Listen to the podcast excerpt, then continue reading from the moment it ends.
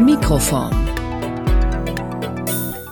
Enzyklopädie der kleinen Formen. Anna Beckmann über Comics. Das Fundstück, das ich heute vorstellen möchte, ist ein Comicstrip des US-amerikanischen Zeichners George Harriman mit dem Namen Crazy Cat. Crazy Cat erschien als eigenständige Comicserie über mehr als drei Jahrzehnte, von 1913 bis 1944, in verschiedenen US-amerikanischen Zeitungen. Crazy Cat gehört damit zu den frühen Comicstrips. Sie wurden damals noch Funnies genannt. Bekannt ist der Strip für die variierende Wiederholung des immer gleichen Grundplots.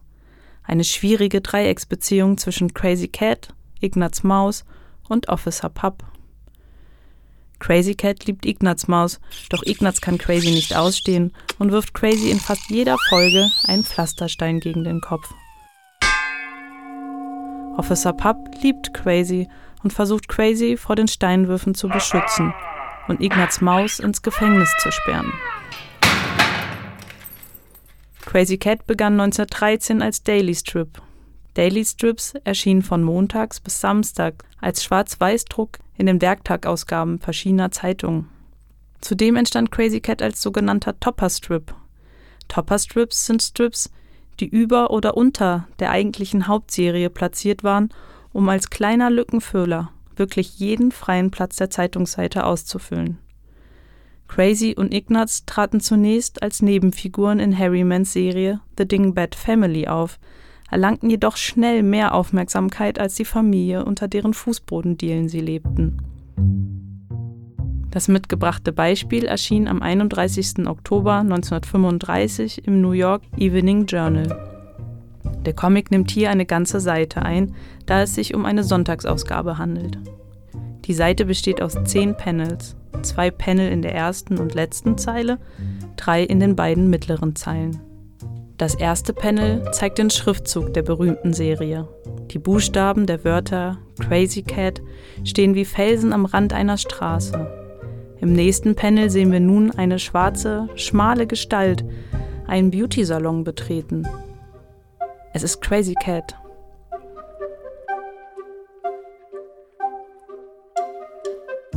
Ignaz Maus steht unbemerkt an der Seite und schaut verwundert gefolgt von zwei Panels in der zweiten Zeile, in denen Ignaz auf seinem Pflasterstein auf Crazy zu warten scheint.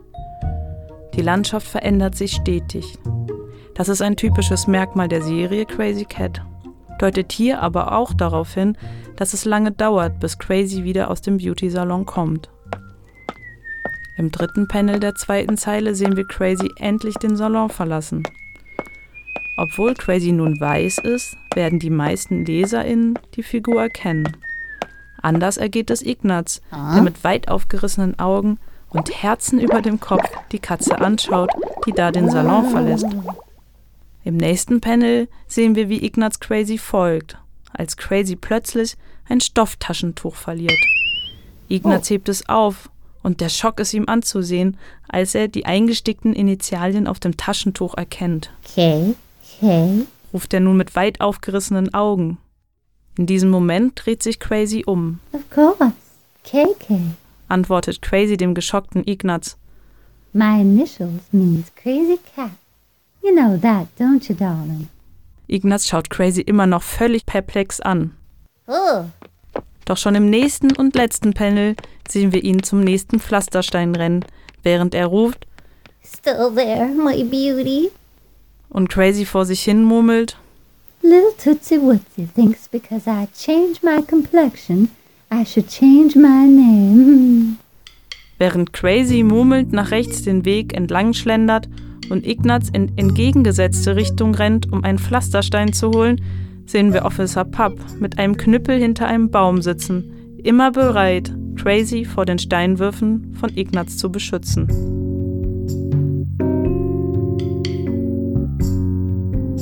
Ihre 31 Jahre andauernde Erfolgsgeschichte verdankt die Serie Crazy Cat vor allem dieser komischen Dreiecksbeziehung und der variierenden Wiederholung der immer gleichen Handlung, ein Strukturmerkmal der frühen Zeitungsstrip, das sich bis heute erhalten hat. Zusätzlich ist die Serie durch Ambivalenz und Uneindeutigkeit geprägt. So verändert sich die Landschaft des Schauplatzes Kokino Country, ohne jede Erklärung. Aus Bäumen werden Felsen, aus Felsen wieder Bäume, mal ist es hell, im nächsten Bild schon Nacht.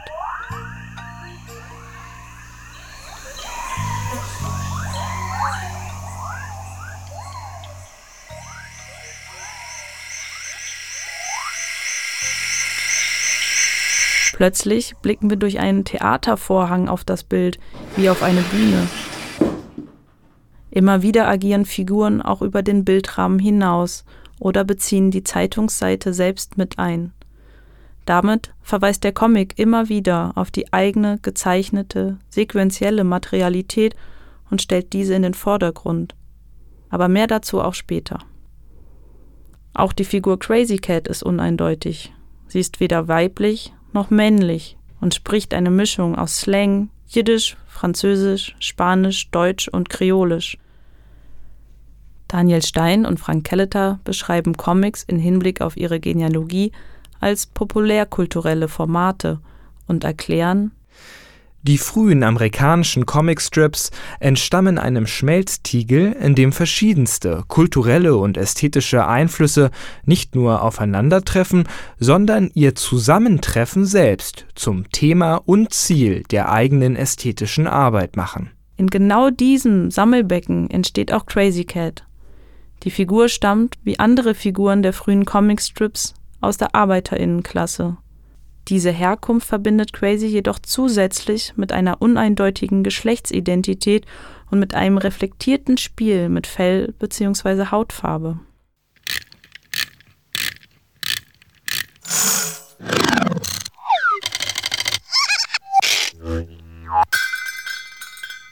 Geschichte Comics sind ein verhältnismäßig junges Medium und dennoch kann ich ihre Geschichte hier nur kurz anreißen. Daher konzentriere ich mich auf die Anfänge. Der Beginn der Comicform wird auf das Ende des 19. Jahrhunderts datiert. Die ersten Beispiele, die von der Forschung einheitlich als Comics definiert werden, sind die schon erwähnten kolorierten Sonntagszeitungen. Als Vorläufer der Comics gelten Bilderbögen, illustrierte humoristische Zeitschriften und Bilderzählungen, wie die von den im deutschsprachigen Raum bekannten Künstlern Rudolf Töpfer oder Wilhelm Busch. Als erste Comicfigur wird The Yellow Kid von Richard Felton Oko angeführt. Noch ohne Sprechblase oder Bildrahmen betritt das irische Straßenkind mit dem gelben Nachthemd 1895 erstmalig eine Zeitungsseite. The Yellow Kid gab sogar der Yellow Press ihren Namen, jener Regenbogenpresse also, die mehr Wert auf Unterhaltung legt als auf sachliche Information.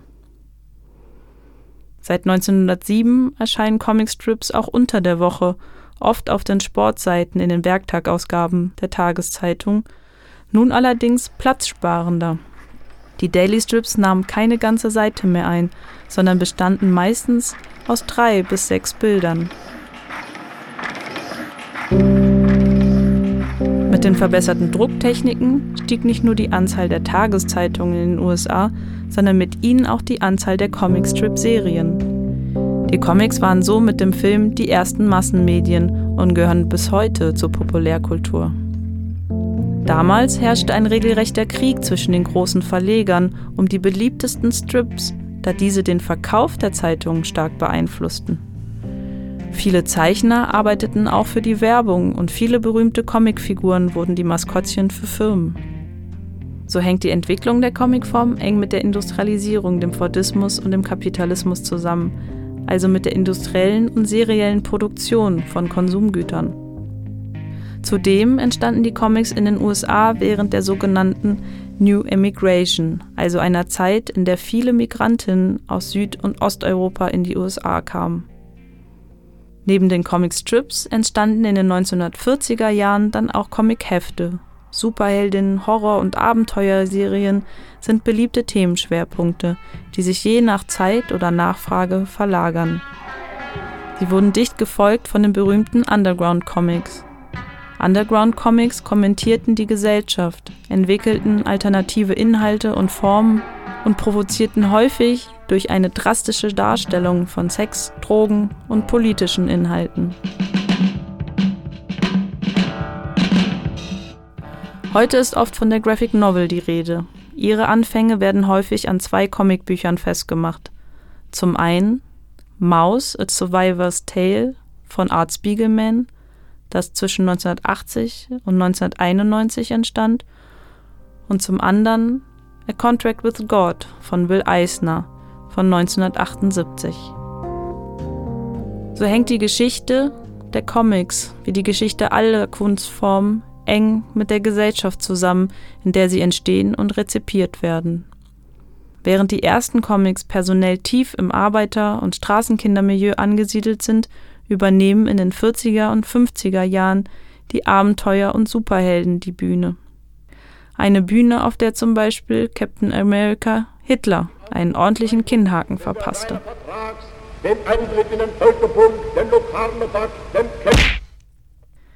Die Entwicklung des Begriffs Graphic Novel lässt sich mit einer Nobilitierung und Legitimierung des Mediums als Kunst verbinden, die jedoch auch mit kommerziellen Zwecken zusammenhängt. So schreibt sich Geschichte in Comics ein und Comics in die Geschichte. Definition Den Comic zu definieren ist schwierig. Es gibt Comic-Strips, die zwei oder mehr Panel haben und in den meisten Zeitungen zu finden sind – es gibt Comic-Hefte, die in Serien erscheinen. Einige Serien, wie die berühmten Superheldinnen-Serien, gibt es seit Jahrzehnten. Und es gibt Comicbücher, die entweder eine Reihe an Heften zu einer Anthologie vereinen oder auch abgeschlossene Geschichten umfassen. Abgeschlossene Geschichten in Büchern werden häufig Graphic Novels genannt.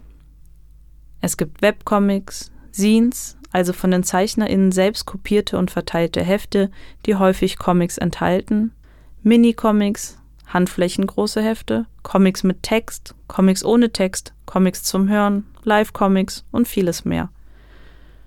Definitionen, die dennoch eine breite Zustimmung innerhalb der Comicforschung erfahren, stammen von den beiden Comiczeichnern Will Eisner und Scott McCloud. Will Eisner hat Comics als sequentielle Kunst beschrieben. Die Sequenz ist auch bei McCloud wichtig.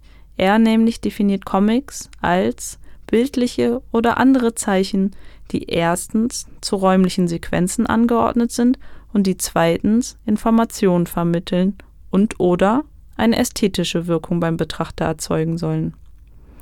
Das klingt kompliziert und ist es auch, denn im Gegensatz zu der weit verbreiteten Meinung, dass Comics leichte Kost seien, ist es sehr schwierig, die komplexe Beziehung von Zeichen in Comics zu erfassen.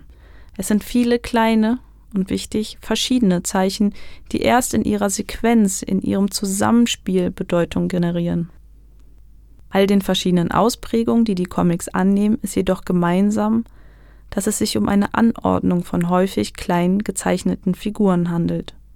Die Seiten sind in den meisten Fällen in kleinen Kästen, die Panel, unterteilt, in denen sich die Figuren uns in kleinen Sprech- und Gedankenblasen mitteilen. Der Comicforscher Ole Frahm spricht in seinem Buch Die Sprache des Comics davon, dass die kleine Form Teil einer strukturellen Parodie ist, die sich lustig macht über alles Große, Metaphysische und die Vorstellung, es gäbe eine Wahrheit. Immer lacht das kleine Gewitz über alles Große. Comics sind meist kleine Formen, wie im Comicstrip in den Episoden der Comicbooks. Klein heißt in Comics nicht weniger, sondern mehr. Zu viele kleine Schrift, zu viele kleine Bilder, zu viele kleine Geschichten. Und man könnte ergänzen, zu viele kleine Zeichen. Hier setzen auch viele Comicforscherinnen an. Einige konzentrieren sich eher darauf, eine Einheit der Comicform zu beschreiben. Dabei spielt der Begriff Closure von Scott McCloud eine wichtige Rolle. Mit Closure beschreibt McCloud die Leistung der LeserInnen, die verschiedenen Zeichen der Comics zusammenzuführen. Andere, und diese Perspektive möchte ich hier weiter verfolgen, stellen die Zerstreuung der Zeichen in den Vordergrund und sehen in dieser Zerstreuung ein besonderes Potenzial zur Selbstreflexion.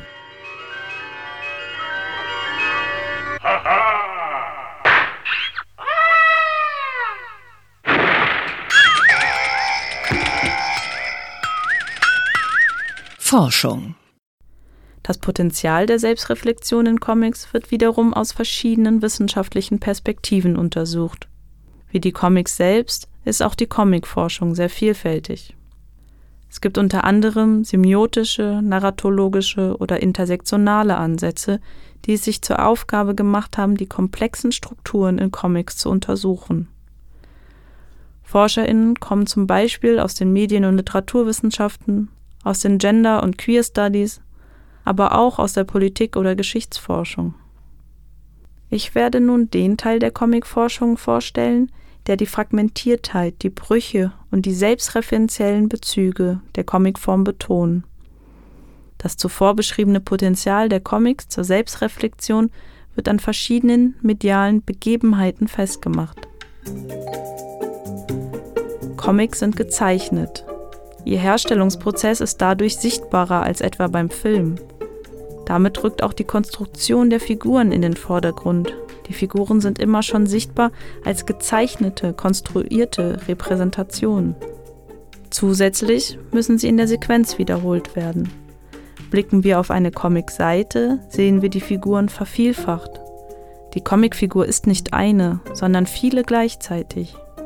So kann die Wiederholung als etwas erkannt werden, das notwendig ist, um Kohärenz in Comics zu erzeugen. Das erinnert an das Konzept der Geschlechterkohärenz der Philosophin Judith Butler.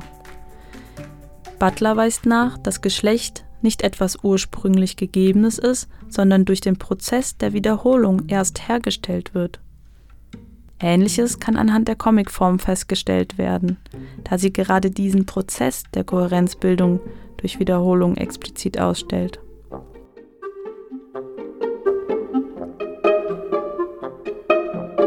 In Comics werden verschiedene Zeichen miteinander kombiniert. Die Zeichen haben verschiedene Bezugssysteme. Bilder funktionieren anders als Texte. Symbolische Zeichen stehen in Comics neben ikonischen und indexikalischen Zeichen. Sie alle verweisen dabei auf verschiedene Systeme der Bedeutungskonstruktion. Ikonische Zeichen haben eine Ähnlichkeit zu dem, was sie darstellen. In Comics sind das zum Beispiel die Figuren oder die gezeichneten Gegenstände, aber auch Onomatopoesien, die eine lautmalerische Ähnlichkeit zu dem haben, was sie bezeichnen.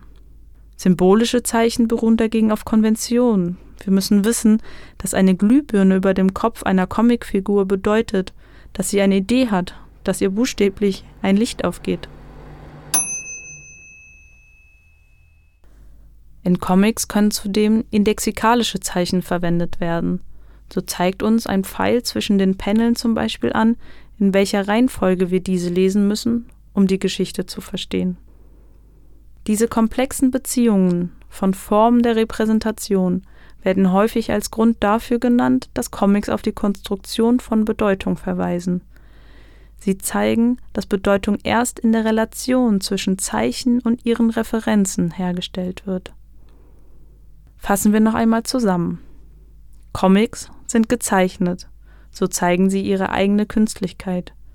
Wiederholung, Sequenz und Serialität sind grundlegende Formen der Comics, die darauf verweisen, dass tradierte Vorstellungen der Gesellschaft, zum Beispiel von Geschlecht, hergestellt werden und nicht etwa als Naturformen vorgegeben sind. Zudem ist die Comicform eine Kombination aus verschiedenen Zeichen. Diese unterschiedlichen Zeichen verweisen auf unterschiedliche Systeme der Bedeutungsherstellung. Aus einer intersektionalen Perspektive besitzt die Comicform so ein besonderes Potenzial, gerade diese Verschränkung sichtbar zu machen. Intersektionale Ansätze fragen nach der Verschränkung von Machtverhältnissen. Sie sind besonders daran interessiert, wie Kohärenzen hergestellt und Personen oder Gruppen repräsentiert werden. Daher ist besonders die Comicform interessant für eine intersektionale Perspektive.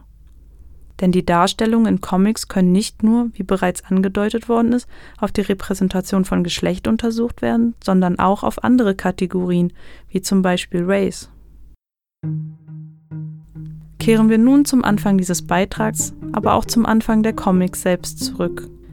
In dem mitgebrachten Beispiel aus der Serie Crazy Cat von George Harriman konnten wir verfolgen, wie Crazy sich in einem Beauty-Salon das Fell weiß färben lässt. Ignaz erkennt Crazy nicht mehr und verliebt sich. Er rennt Crazy hinterher und erst als Crazy ein Taschentuch mit den Initialen KK fallen lässt, erkennt Ignaz seinen Irrtum und sucht schnell einen Ziegelstein, um diesen Crazy in alter Gewohnheit an den Kopf zu werfen. Crazy hat keine eindeutige Geschlechtsidentität und entzieht sich den Zuschreibungen des Erzählkommentars, der anderen Figuren und auch den gesellschaftlichen Normen. In diesem Beispiel wird jedoch zusätzlich die Kategorie Race mit einbezogen, denn als Crazy Weiß den Beauty-Salon verlässt, ist Ignaz Maus plötzlich auch in Crazy verliebt. Die Maus liebt die Katze, die sie sonst verachtet, sobald diese weiß ist. Begehren wird hier also nicht nur an Geschlecht, sondern auch an Fell bzw. Hautfarbe gekoppelt. So werden durch die Uneindeutigkeit der Geschlechtsidentität Crazies und in einem Spiel mit Haut bzw. Fellfarbe Gender und Race als gesellschaftsstrukturierende und identitätsstiftende Kategorien sichtbar konstruiert und somit verhandelt.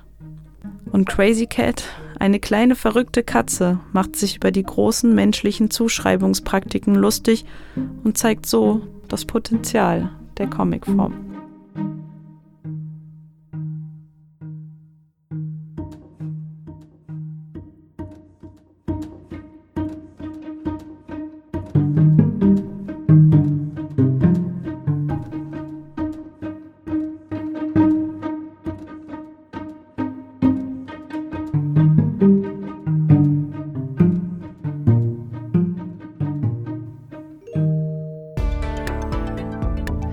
Anna Beckmann von der Freien Universität Berlin mit einem Beitrag zum Comic.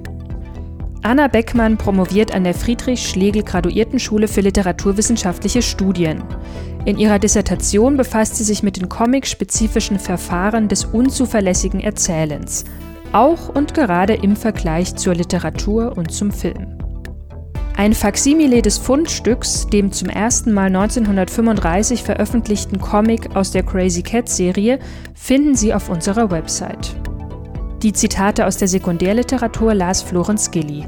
Er ist auch verantwortlich für Produktion und Schnitt dieses Beitrags. Die Moderation übernahm ich, Marie Czarnikow.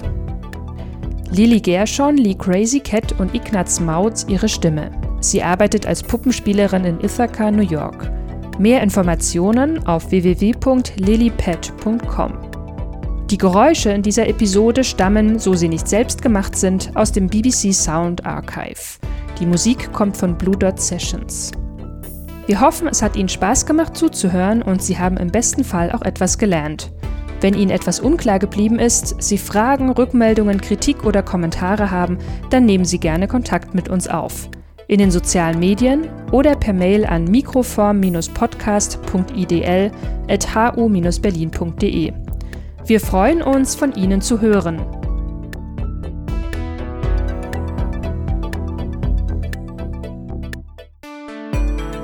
Mikroform. Der Podcast des Graduiertenkollegs. Literatur und Wissensgeschichte kleiner Formen.